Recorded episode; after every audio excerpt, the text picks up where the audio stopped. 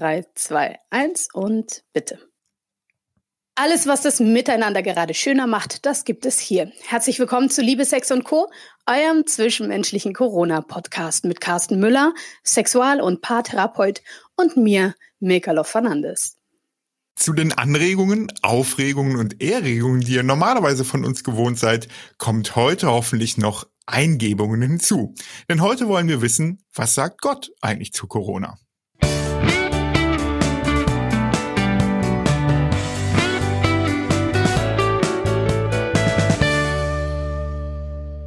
Es ist der 10. April 2020 und im christlichen Kalender bedeutet das, heute ist Karfreitag.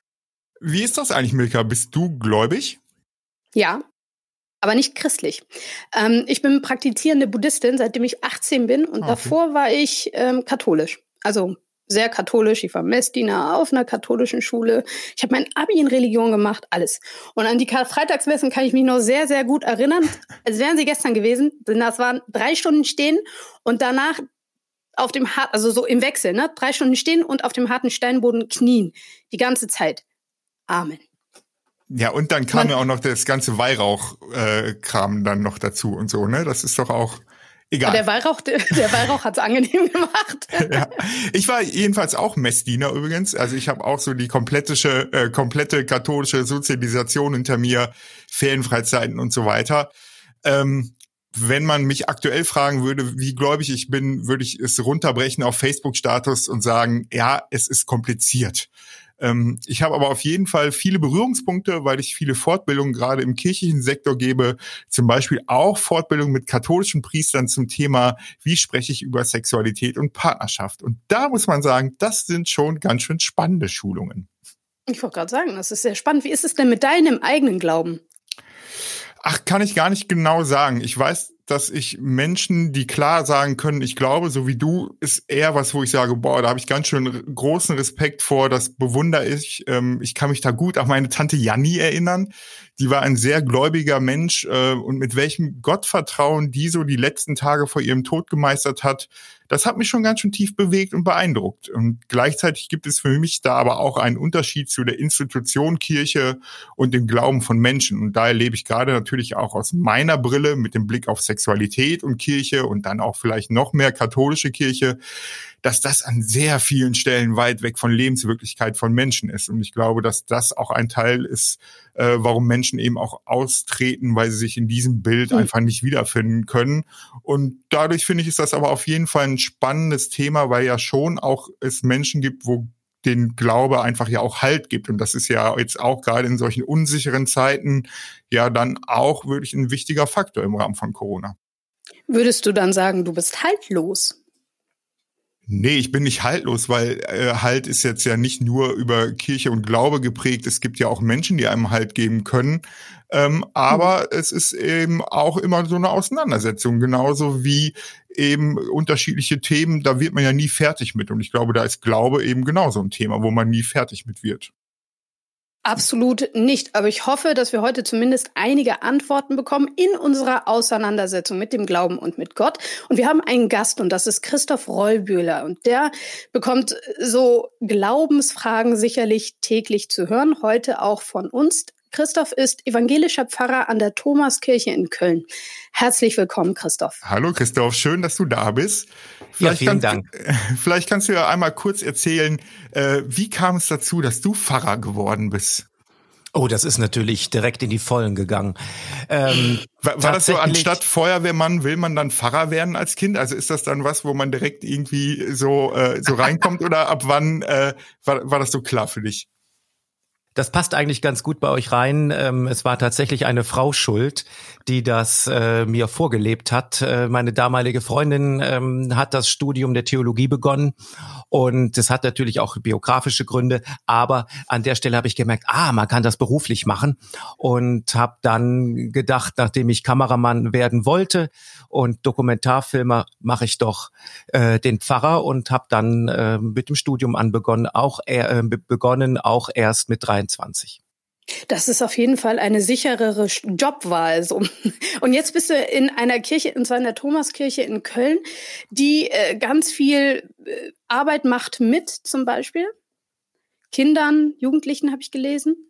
Ganz genau. Das ist äh, im Agnesviertel in Köln. Das ist ein sehr kinderreiches Viertel von äh, kinderreicher noch als der Prenzlauer Berg.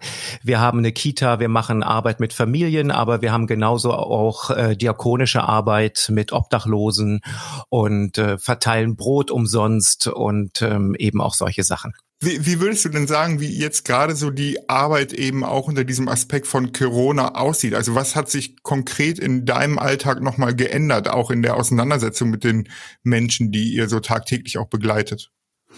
Alles. Es hat sich so ziemlich alles geändert. Wir haben das Gemeindeleben äh, digitalisiert. Äh, das haben wir relativ schnell hinbekommen.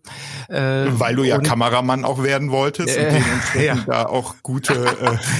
Äh, ja, ja. Ich kann mich jetzt ein bisschen austoben an der Stelle. Äh, nee, tatsächlich ähm, haben wir viele, viele Videos produziert, ähm, um die verschiedenen Zielgruppen, wie wir das nennen, also die verschiedenen äh, Menschen zu erreichen. Aber was auch hilft für die Seniorinnen und Senioren, ist natürlich ein schlichter Brief. Wie geht's euch? Das haben wir genauso gemacht und große Mailings veranstaltet. Ja, aber tatsächlich, das erste Mal seit 15 Jahren habe ich an Ostern frei. Und Ostern ist ja so ziemlich das größte Fest im kirchlichen Kalenderjahr und ähm, wird immer mit einem riesen Gottesdienst gefeiert. Gerade die Kinder, die sind da total, ja, mhm. sagen wir, also ja. in, in, Holland sagt man Gag drauf, ja. Ähm, und, und, und Gottesdienste mit dieser physischen Präsenz, die sind ja für viele Menschen auch ganz wichtig und geben denen mhm. Halt. Wie reagieren denn die Menschen darauf, die Gemeindemitglieder?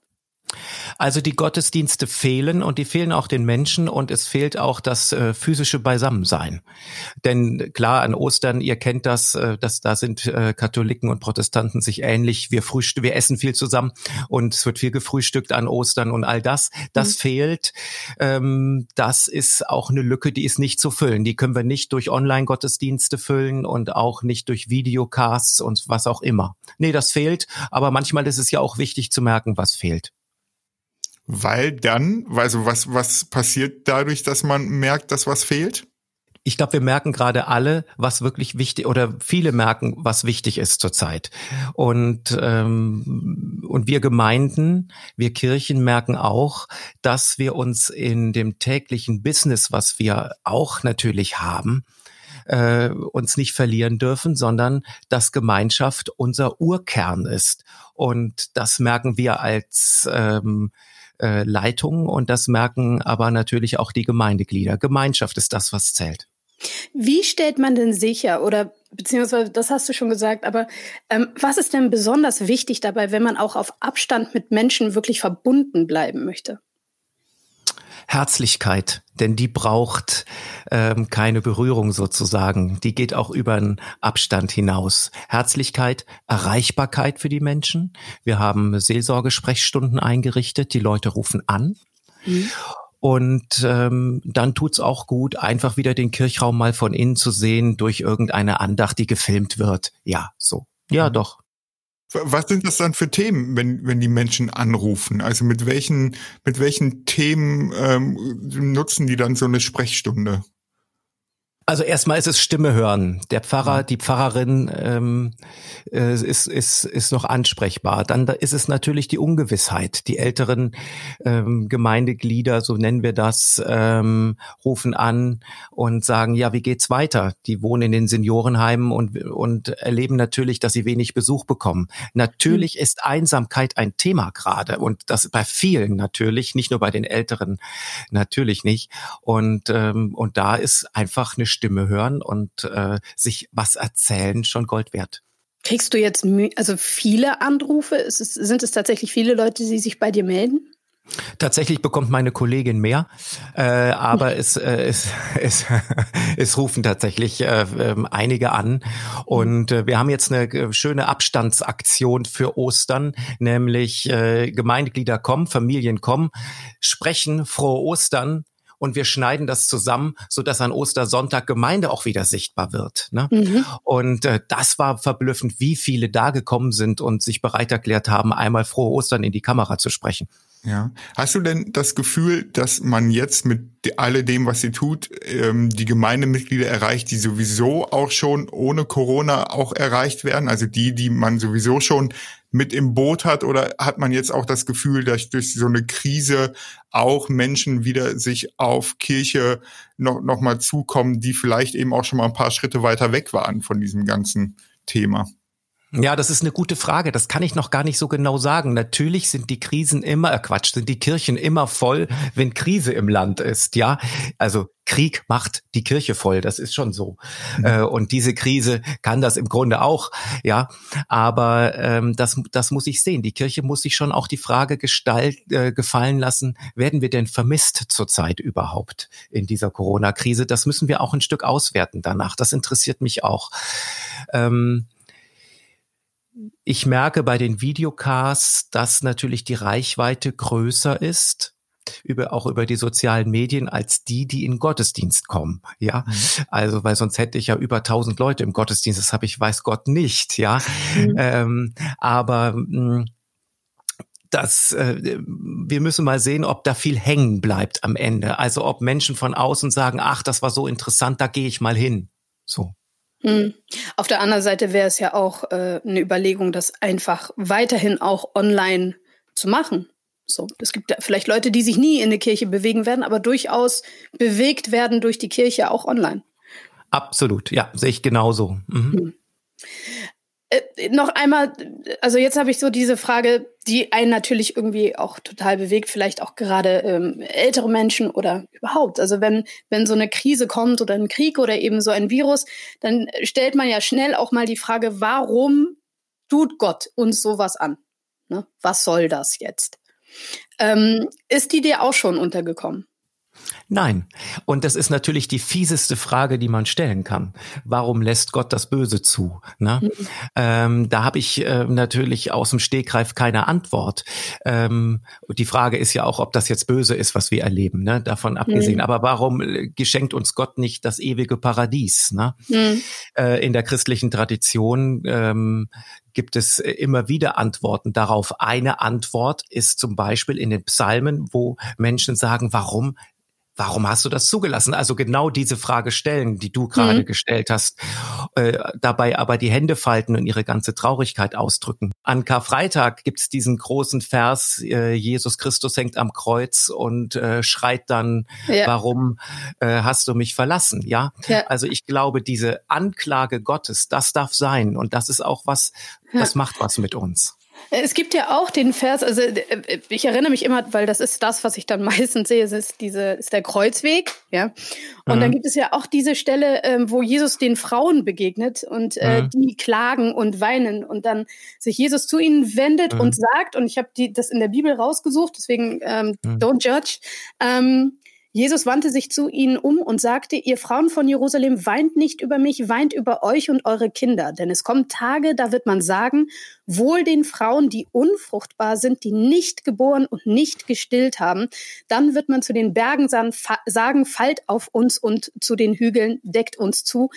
Denn wenn das mit dem grünen Holz geschieht, ähm, was wird erst mit dem Dürren werden? So, das finde ich, den finde ich schon heftig. Äh, ja, aber andererseits, andererseits, ja. Entschuldigung. Ja, Entschuldigung. Äh, äh, andererseits ist es auch dieses, naja, Leben ist Leiden. Das ist ja auch das, was damit ausgedrückt wird. Wo Jesus selbst sagt, äh, okay, niemand ist äh, äh vor dem Leid, vor Alter, Krankheit und Tod gefeit, oder? Ganz genau. Also definitiv war Scheiße drauf äh, an dem Tag, als er das gesagt hat. Wäre ich auch. und, und ich finde es auch, ich finde es auch sehr gut, dass Jesus auch Scheiße drauf war.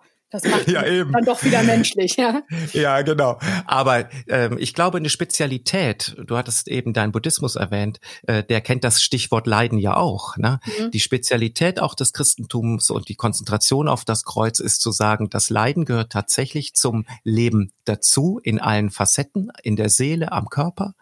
Mhm. Gleichzeitig gibt es aber auch die Zusage, Gott ist genau da wenn du leidest, dann ist er da. Und, äh, und es gibt auch einen Ausweg und den gehst du nicht alleine, den musst du nicht alleine suchen.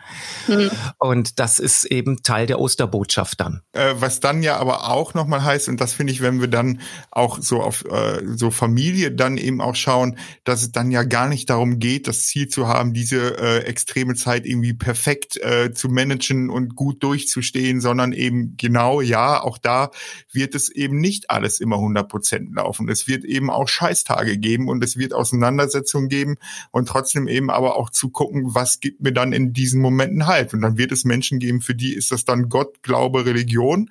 Für andere Menschen ist das dann irgendwie soziales Netzwerk, Partner, Partnerin. Und ich glaube, das ist, ist ja schön, sich da auf die Grundfesten eben ähm, zu, ja, zu verständigen und nach links und rechts zu gucken, was ist das dann für mich eben auch. Ja, um das zu ergänzen noch, es geht ja nicht darum, dass wir aus dem Leiden in eine Glückseligkeit gehen, sondern genauso wie es ist, so unperfekt wie das Leben sein kann äh, und gerade zur Zeit sich vielleicht auch abbildet in den Familien, dass man merkt, so Mensch, es läuft eben nicht alles rund, mhm. dass man aber in diesem So-Sein auch einfach nicht allein ist dass man so sein darf und genauso da auch ähm, äh, begleitet ist und, und geliebt ist. Ja, wie, so. Hm. Aber, aber was bedeutet dann die Auferstehung, Chris? Also Ostern ist ja das Fest der Auferstehung.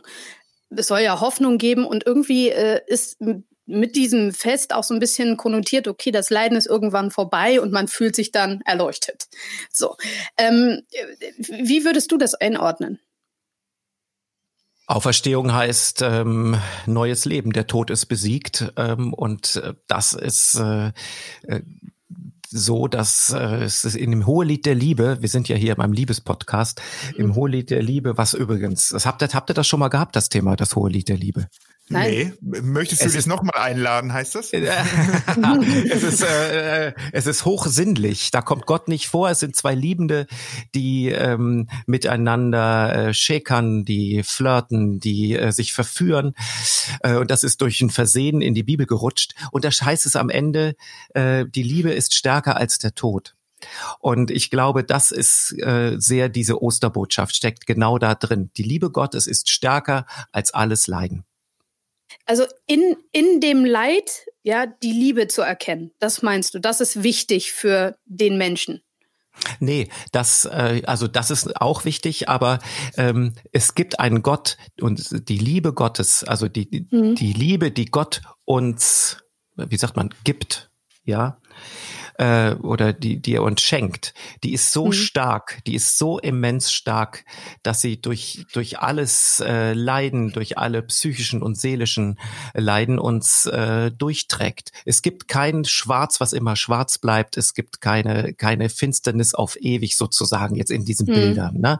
sondern mhm. wir kommen da durch. Wir kommen da durch, weil, weil wir Geliebte Gottes sind.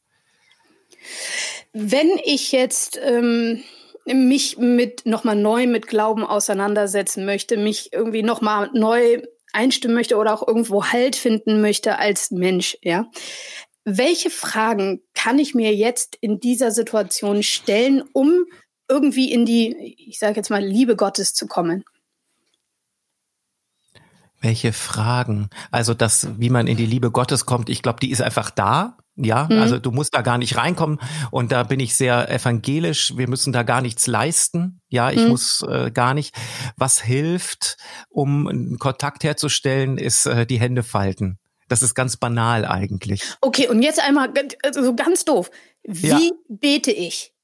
Also wie mache ich das am besten? Ich meine, es gibt auch Leute, die haben noch nie gebetet, ne? So, ja. what am I doing? Woran denke ich? Denke ich jetzt, weil so ho hoffentlich nicht am Pornos, aber aber so muss ich mich ganz besonders konzentrieren, wenn mir dann irgendetwas durch den Kopf geht, was äh, gerade nichts damit zu tun hat, dass ich mich eigentlich jetzt gerade auf Gott ausrichten möchte.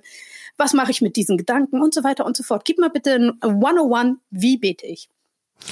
Also was hilft, ist ähm, eine, ist die Hände tatsächlich zu falten, weil das ist die traditionelle Gebetshaltung. Äh, muss man nicht machen, kann man machen. Hilft aber, um zu signalisieren, jetzt gehe ich in dieses, äh, jetzt äh, versuche ich ein Gebet. So und dann kannst du ganz einfach beten, indem du schweigst. Einfach schweigen.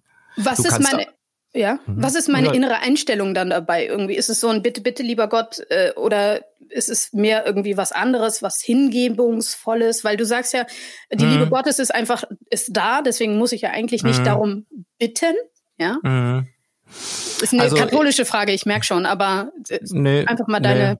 Nee. Ja, ist nicht so katholisch.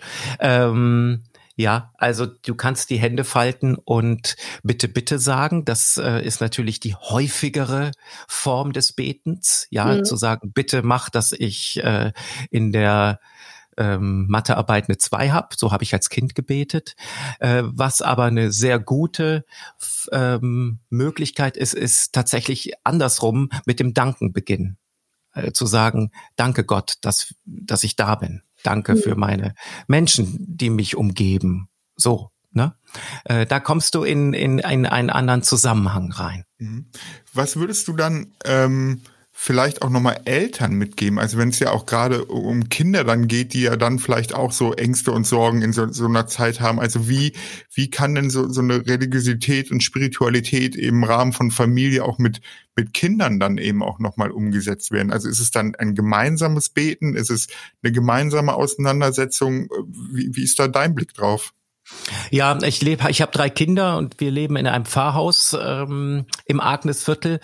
Und wenn ich meinen Kindern sagen würde, die sind äh, 17, 15 und 12, und wenn ich den Kindern sagen würde, lass uns mittags beten, dann würden die sagen, Papa, danke, kannst du bitte äh, uns nicht verarschen. Also ich glaube, mhm. es ist relativ schwierig, solche Rituale heute noch zu setzen ja, mhm. wie ein äh, Gebet vorm Essen.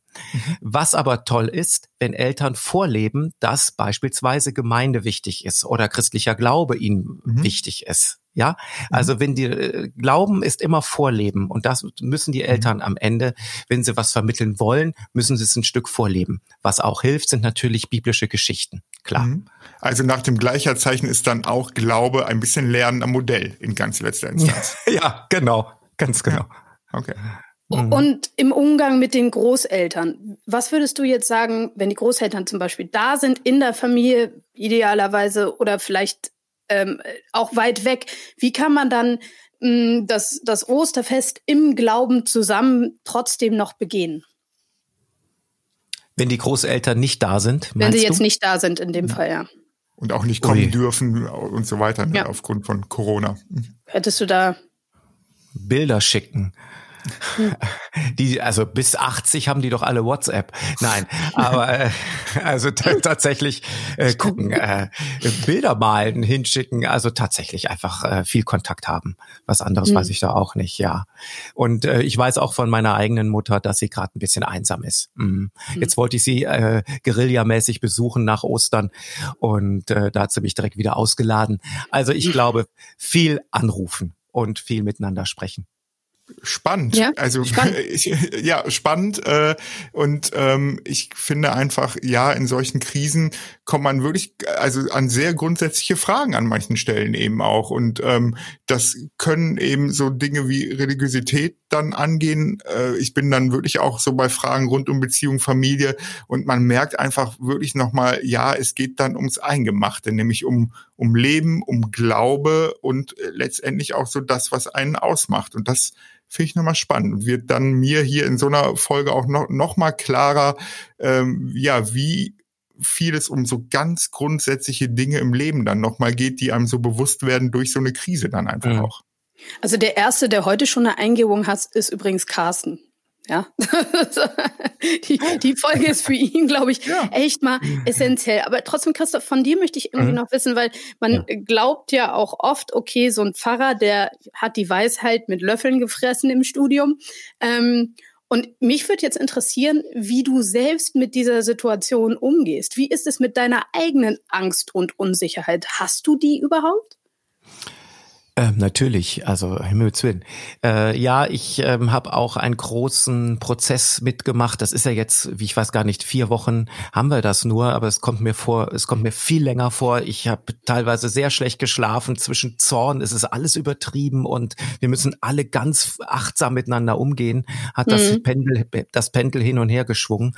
Für mich wird interessant sein, wie gehen wir mit den Erfahrungen, die wir jetzt gemacht haben, um wenn alles vorbei ist. wenn wir wieder äh, einigermaßen normal weiterleben. Sagen wir einfach, Schlussstrich, das war's. Ich buche jetzt meine Flieger. Ich ähm, äh, lebe genauso exakt weiter wie vorher. Oder sage ich, Moment, das war eine Zäsur, die bringt mir was, auch spirituell, aber vor allen Dingen auch in der Lebensführung.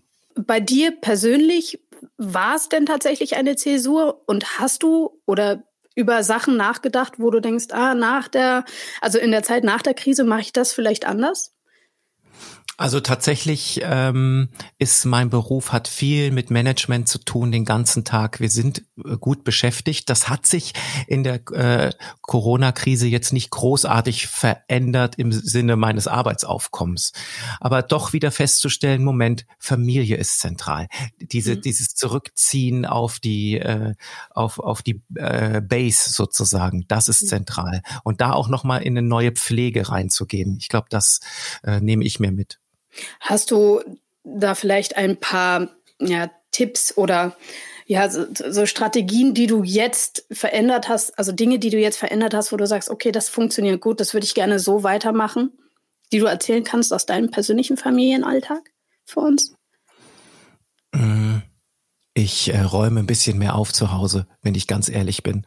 Und äh, Möglich. Und, äh, und ich ähm, habe den Garten, den Garten ein bisschen schön gemacht, ein bisschen klassisch, ne? aber äh, nicht nicht immer nur auf irgendeiner Wolke sieben zu schweben, sondern tatsächlich ähm, im Garten zu sitzen und äh, ein Buch zu nehmen ich glaube, das so ganz banal. Das ja. möchte ich mir erhalten. Ja. ja, und vielleicht, und das Buch eben nicht bei Amazon bestellen, sondern dann eben bei ja, dem kleinen Buchhandel in der Ecke. Äh, ich glaube, ja. das äh, wäre schön, wenn wir das auch nach der Krise äh, noch mehr machen, nämlich da äh, die kleinen Läden und so weiter supporten. Die haben es alle, alle nötig. Jawohl. Jetzt wissen wir schon, worauf ähm, Carsten in der Zeit nach der Krise spekuliert. Was erhoffst du dir denn für die Zeit nach der sozialen Isolation? Eine große Party erstmal. Dass wir alle, alle, alle ordentlich miteinander feiern und ähm, äh, das äh, und miteinander tanzen. Und äh, ich habe das Partyplakat habe ich schon fertig machen lassen. Wir müssen nur noch das Datum draufziehen. Okay. und äh, äh, das wünsche ich mir aber dass wir miteinander ins Gespräch kommen mal. Also äh, dass wir miteinander reden.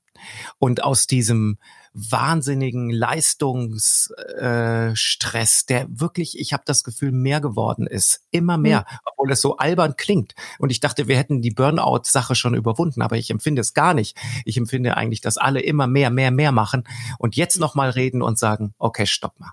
Das wünsche ich mir.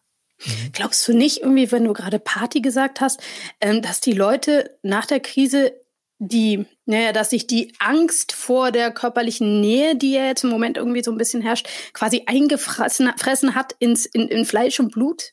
Mhm. Die Befürchtung habe ich auch, wobei ich mir vorstellen kann, dass wir in neun Monaten eine Flut von Taufen haben. ja, das ähm, ist auch wieder sehr Ja, ich, ich, ja. Das glaube ich übrigens, ich glaube nicht, dass die Leute weniger. Die sind die einzigen, die darüber lachen, Carsten! Ne, nein, nein, nein. Ja. Ich, ich glaube nicht, dass die Leute äh, äh, Angst haben, in die Körperlichkeit zu gehen. Da wird es eine Phase geben, ja. Ähm, mhm. Aber ich glaube, das Bedürfnis nach Körperlichkeit ist so groß und das ist so tief in allen Menschen eben auch nochmal drin. Und das ist ja genauso auch das irgendwie, ähm, äh, was, was du meintest mit die Arme ineinander, also die Hände ineinander zum Beten und so. Das hat ja auch was mit Berührungen mhm. und so weiter zu tun. Und mhm. ich glaube, die Menschen Gut. wollen angerührt werden, die wollen berührt werden. Und es wird bestimmt eine Phase geben, aber ich glaube, das werden wir relativ schnell, werden die Menschen auch wieder in Körperlichkeit gehen. Zum Glück. Also, weil das ist, glaube ich, mhm. existenziell für, für Menschen eben auch. Aber solange wir das nicht tun, äh, äh, rühren wir die Menschen weiterhin hoffentlich alle gemeinsam kräftig mit dem Herzen an, ja, und äh, berühren, was das Zeug hält. Vielen, vielen Dank, Christoph, dass du heute da vielen warst, Dank. dass du dir die Zeit genommen hast. Sehr gerne, vielen Dank. Und ähm, ich würde sagen, äh, danke erstmal soweit und äh, weiter, weitermachen. Und ich bin gespannt, wie das ist nach der sozialen Isolation und die, das hohe Lied der Liebe. Darüber sprechen wir nochmal. Aber beim nächsten Mal ist es was anderes. Worüber sprechen wir da, Carsten? Genau, der Titel der folgenden äh, Sendung lautet Corona International. Wir haben uns mal rumgehört, wie die Menschen in anderen Ländern so mit der Situation umgehen. Wir gehen gemeinsam auf Re äh, Weltreise und da gibt es viele Gemeinsamkeiten, aber auch interessante Unterschiede, von denen wir vielleicht auch nochmal was lernen können. Mehr zu uns und diesem Podcast findet ihr auf unserer Webseite www.liebesexundco.com und natürlich auch ähm, in den Show Notes. In diesem Sinne. Schöne Ostern, bleibt gesund und Glück auf. Und bleibt einander zugewandt. Wehe, Carsten, du machst jetzt noch mal ein Ha. Er hatte sich versch... Ja.